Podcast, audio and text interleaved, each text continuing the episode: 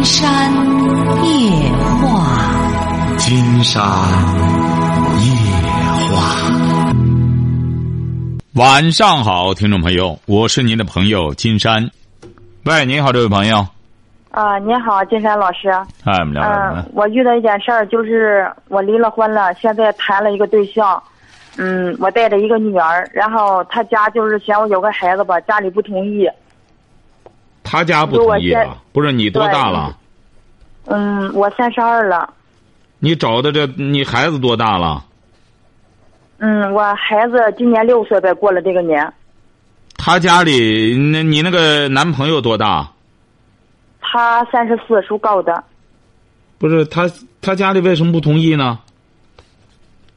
嗯，我感觉就是因为我我有这个孩子，你知道吗？他没结过婚。他也是离婚的，哦。他那孩子呢？他没有孩子，他那孩子判给女方了，也他也有孩子。对。嗯。怎么他家里还嫌你是离婚的呢？我不知道是怎么回事儿，我就想咨询一下，问一下金山老师，我是跟他继续呢，还是怎么着呀？问题是你想继续，人家不乐意呀、你是农村的还是城市的？农村，这个男的也是农村的吗？对，他是你是干嘛的？啊，我是干餐饮的，他呢？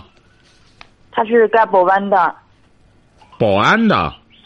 保安，保温是什么意思啊？就是他在工厂打工。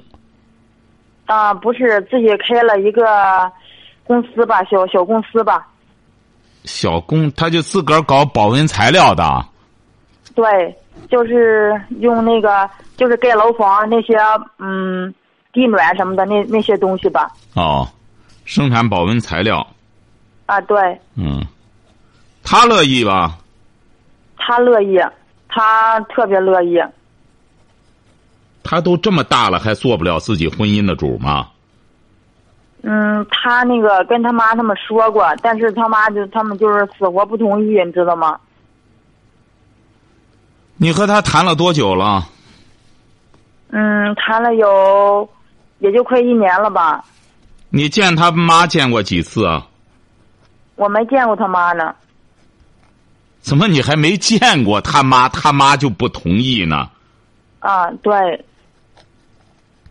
不是你让金山怎么给您回答？这玩意儿让人莫名其妙啊！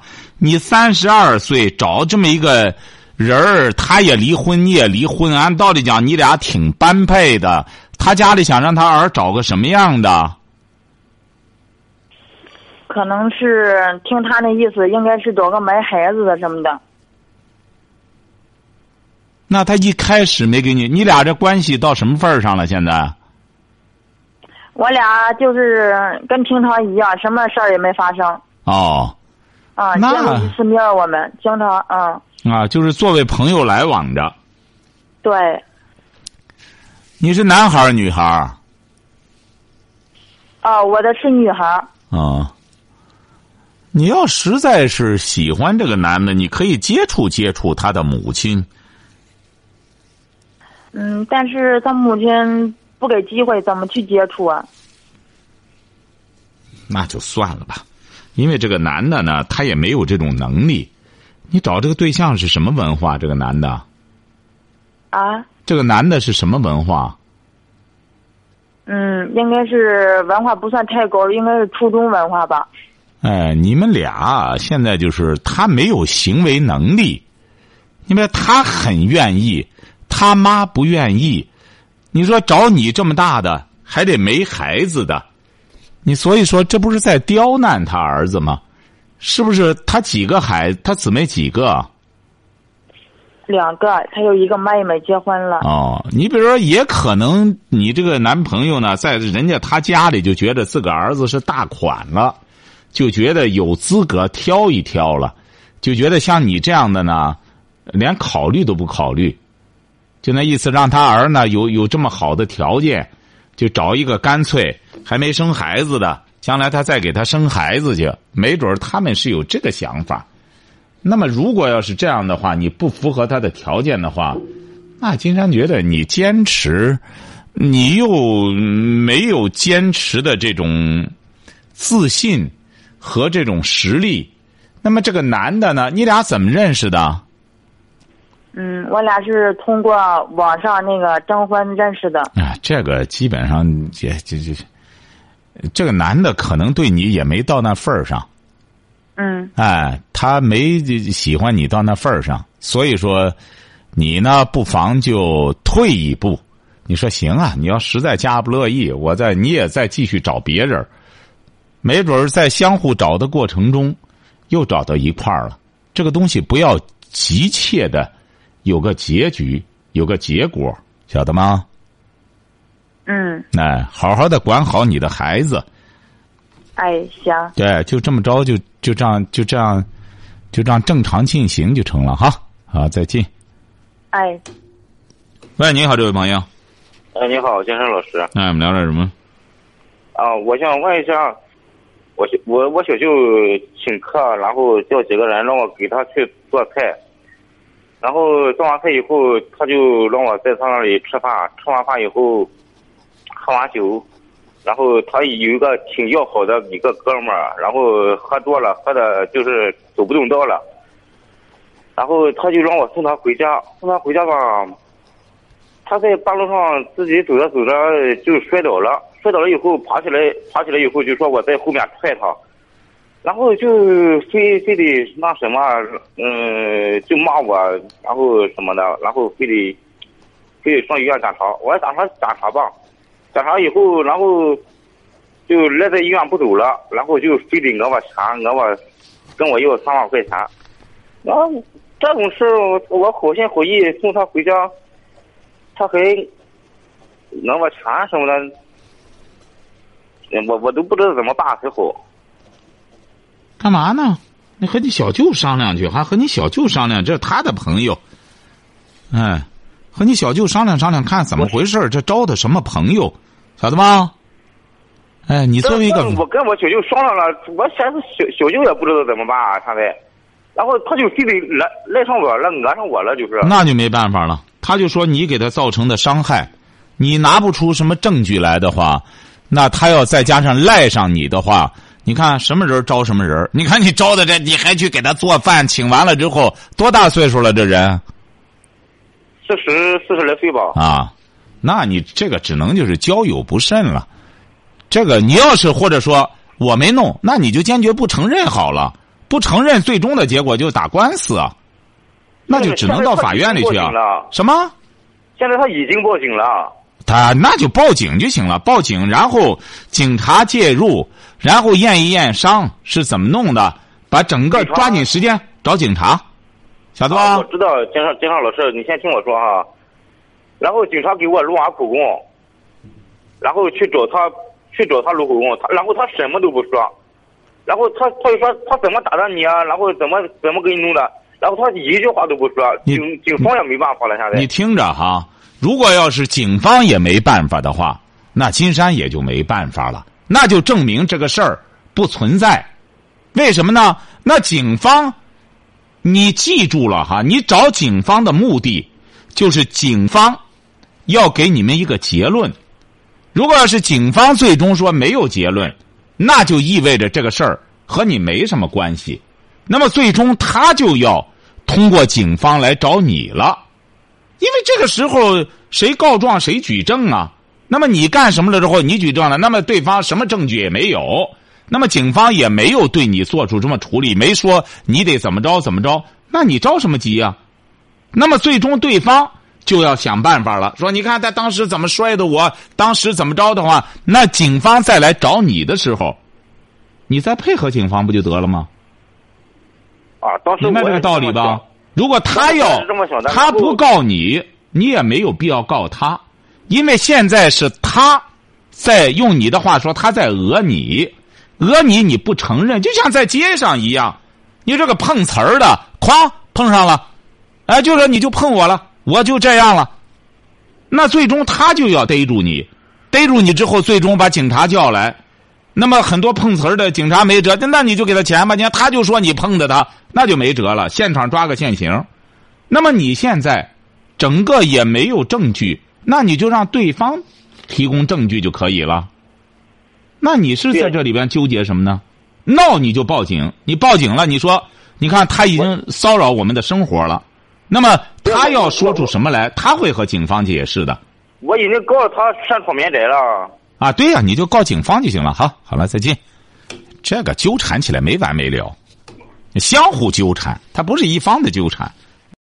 喂，您好，这位朋友。好了，你好，警察老师，你好。哎，我们聊点什么？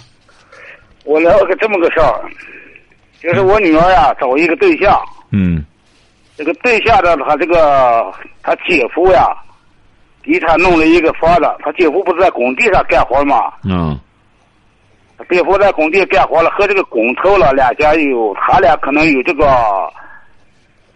就是干了活以后没给完钱的这种账目。嗯。兄，他这个小舅子经常要结婚，实际上他这个姐夫呢，他一开始就拿了他外父了二十万，就把这二十万了投在这个。工地里面，他不是干水电的嘛，在工程上干水电。哎呦哎呦，您您这样，这位先生，您这样吧，您就说您女儿找了个对象，结婚了吗？没有啊，还没结婚，怎么了？现在是这个对象怎么了？咱不要说那些事儿了。您这个女儿这个对象怎么了？他现在是不要这个房子，问他姐夫要的钱。啊不是这个房子，就说你女儿找这个对象，他买了个房子吗？是这个对象买了个房子吗？他姐夫给他顶房顶过来这个房子，不是，就是他姐夫送他一套房子。他姐夫给他顶着，顶了一个旧房子，不是新房子。啊，不管怎么着，就是他姐夫欠他的账，就给他了一套房子，是这意思吗？对对对对对。这不还是他的房子？你不要管他姐夫，就是你这个未来的女婿，别人欠他的钱，现在就给他了一套房子，怎么了？但是这个房子呀，这工头呀，给贷了，在银行就贷了款了。那这个房子就等于怎么着呢？这个房子就等于没有。这个房子一旦抵押贷款，这个房子就就就不归，就已经不归他姐夫了。对对对对对。哎，所以说他不存在那个什么，他姐夫给他这个房子的话，等于就就就就就是空头支票，因为这个房子已经在银行里办了贷款的话。这个贷款还不了的话，这个银行就可以没收这个房子。对呀，就是这个问题。对呀，所以说，这位先生，你现在的思维就是，这个房子等于不存在。但是这个男方这个男方这个老他这个父亲了啊，啊，他和我现在谈的就是让今年要赶快结婚。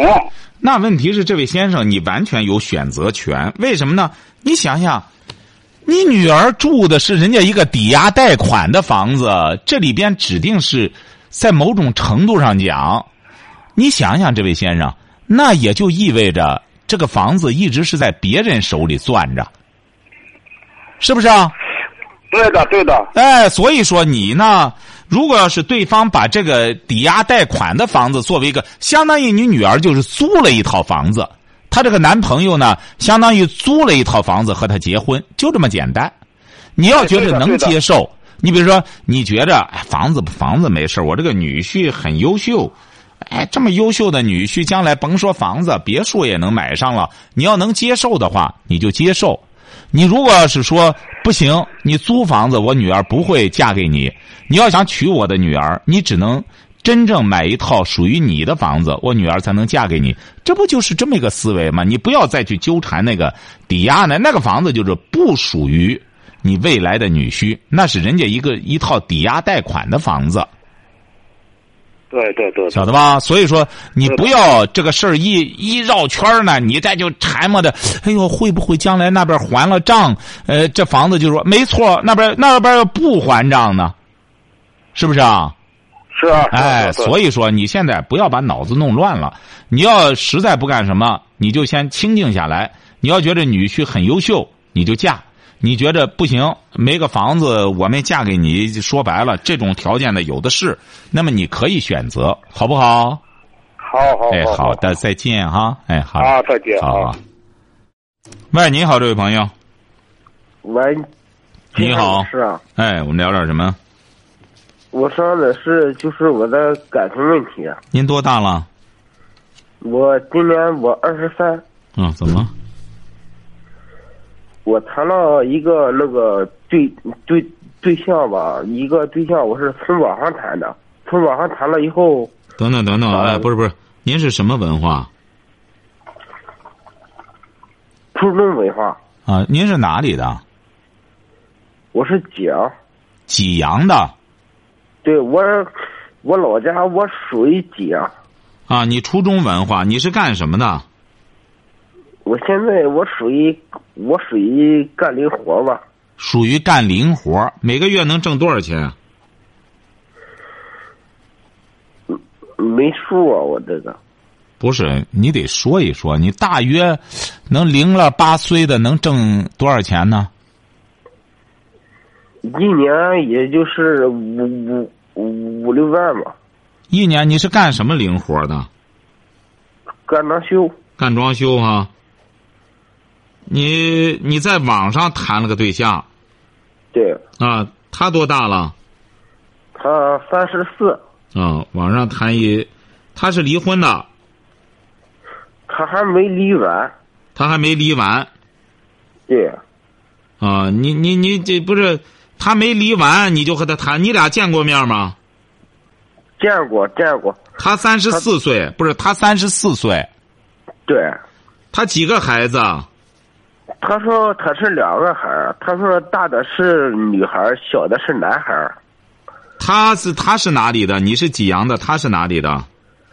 他是他说他他他光说他没有拿也没带身份证，啊你就说他是哪里的他说户口本儿啊？他说他是贵州的。他是贵州的哈。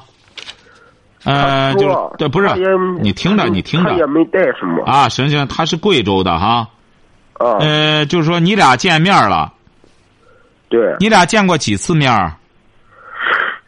不是他在我这里，他就是说他来了吧，他就没有走，没有走，没有走，他就叫我到到济南去打工。不是，就没走，相当于就是你俩就住一块儿了，啊，对是不是啊？对，这是你的第一个女人吧？什么这是你睡觉的第一个女人吧？啊？啊，就是说她来了之后，她就她就睡你这儿了。她带着孩子了吗？没有，啊，她就她就约着你到济南打工了。对你你俩就出来打工了对，啊？出去打工，但是他呢，就是反正混钱就是很少，他就是花的很混的少，花的多。他花什么呢？嗯，整天就是买这些化妆品啊，又是什么的。哦，他就是还就是你你挣的钱也都给他我挣的钱，我我害怕我给他，我你你看他又他那边他又没有处处理完，我再给他，我害怕我就打钱我也没用啊，我害怕我嗯我说一说我就没有给他钱，我没给他钱他也不愿意。不是你俩不是住到一块儿吗？在济南打工。啊，对，哦，你你挣的钱你还没给他，他怎么不愿意呢？他说的那个意思，我是我是这么想的，我是怎么想的？我是这么我是这么说，那个就是说，你你又没有你他那边他还没离婚，就是说他离婚他还没有办利索。啊、他要是办办利索了哈，我能我我还能给他点，对吧？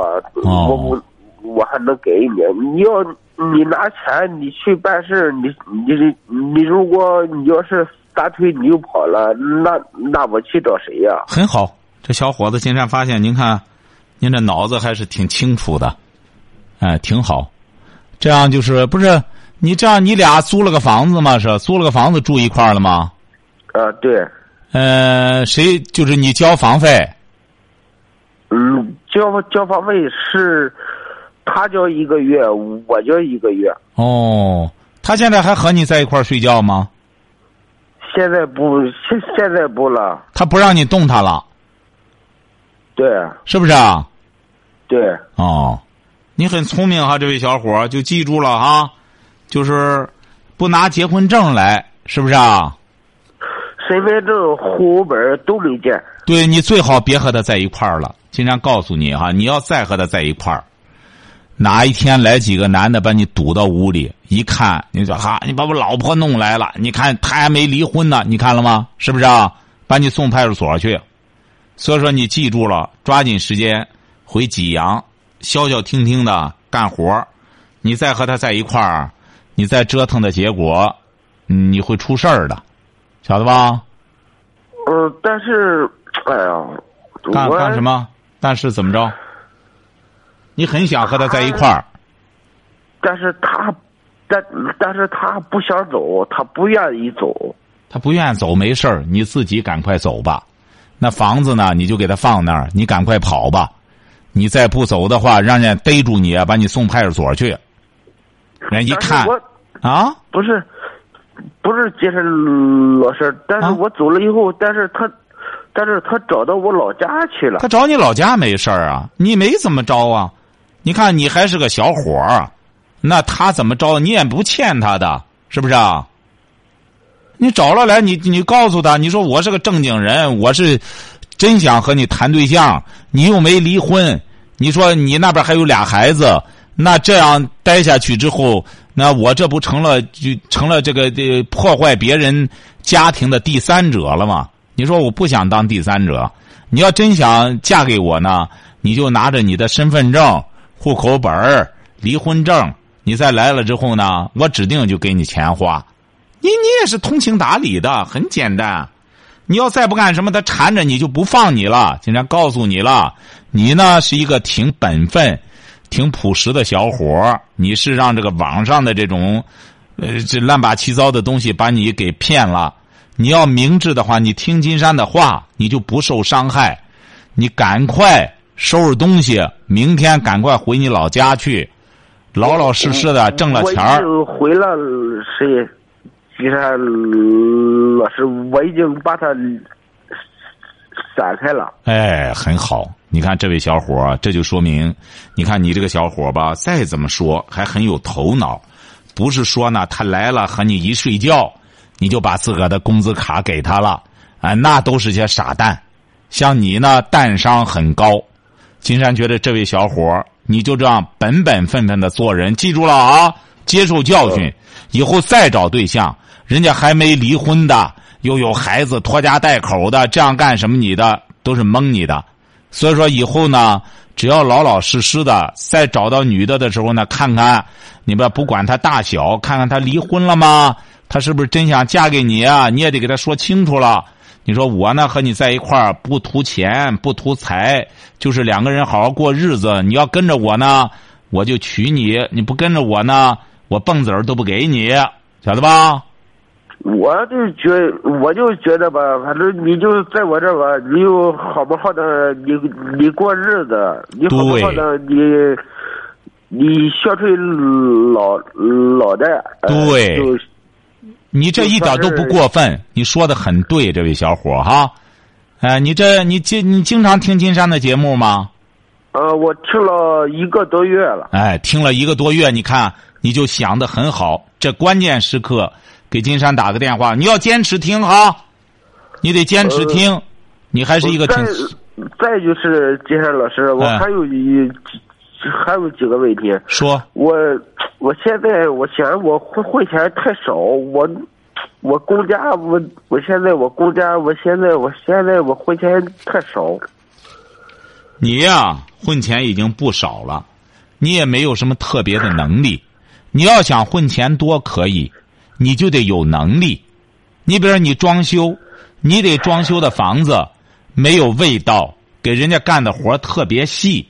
你比如说同样人家给钱，可能给那些粗制滥造的装修房子的，一百块钱，给你呢可能就会给你一百五十块钱。你要想挣钱，只能靠你的手艺。你干的活越细，你挣的钱越多。你越是急功近利，老想着急麻花的赶快把钱搂过来。你想一想，这位小伙，傻子也知道多挣钱好啊，是不是啊？不是，现在我以前我是在技校那个学的是汽修，汽修吧，但是学了俩俩月也没用上。那你不行啊！你才学俩月，你这技术显然不到位啊！你想挣钱很简单，先把手艺学精学细了，你才能挣钱。你要没有这两下的功夫的话，那你和钱没缘分。记住了哈，你今年还年轻，二十来岁，先别琢磨女人的事儿。你看，你这找这么个女人，把你给祸害了，你这童子身也破了。你不该着急找女人。你先着急着，既然想挣什么？在我就是说，在我农村里和我一个庄的，他都有孩子了。那没用，你不能比这个。竟然告诉你哈，还有和你一样岁数的，在农村的开着大奔驰，哎，住着别墅，还有这个呢。你不能比人家，人和人不要攀比，人和人不一样，晓得吧？哎，你还是听节目少，这这听出来了。这个听节目太少之后呢，这个脑子还是不够用的。你怎么能攀比这个呢？但是我就觉得，就是我就觉得，人家和我一样大，人家是怎么找来的？人家是怎么过的？人家我我就我就感觉站到人家的跟前也一块啊！对呀，那所以说你想高起来，刚才金山不是告诉你了吗？学手艺。哎，后来居上啊！你想涨也可以呀。这个人这个收入的涨，他不和个头一样，过十八岁不涨了。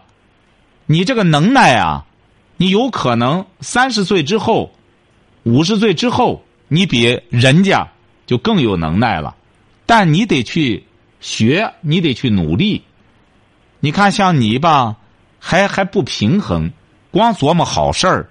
还在网上，你说你好嘛生的保留了一个童子身，你你你你让一个贵州的来了个女孩把你破童子身了，你唯一的值钱的东西你给破坏了，你说你还什么都想琢磨，还琢磨好事儿，你这不等着受伤害吗？咱没有文化，咱我那你没你还没有文化，你想想，你又没有文化，你再没有本事的话，这位小伙你凭什么要挣钱比别人多呢？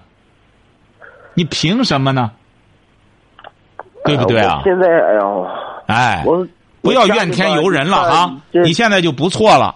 你现在打这以后，剩下来的就是你自己努力哈。努力之后，你就能获得你想要的东西哈。好，再见哈。嗯。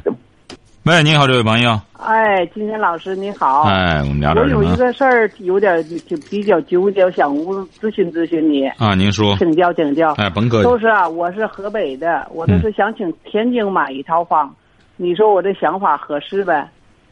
嗯，不是，您是河北的，想在天津买套房？对，养老房，我我快六十了。啊，完全可以，这想法，只要有这个什么的话。嗯，有这个条件的话，完全可以啊。都是说，可是都说，我都说那个户口问题也比较纠结。说是现在你都是买了房，户口也落不到天津，是不是？哎呀，现在这个户口啊，嗯，已经越来越会淡化了。好像最近啊，湖北啊，湖北省啊。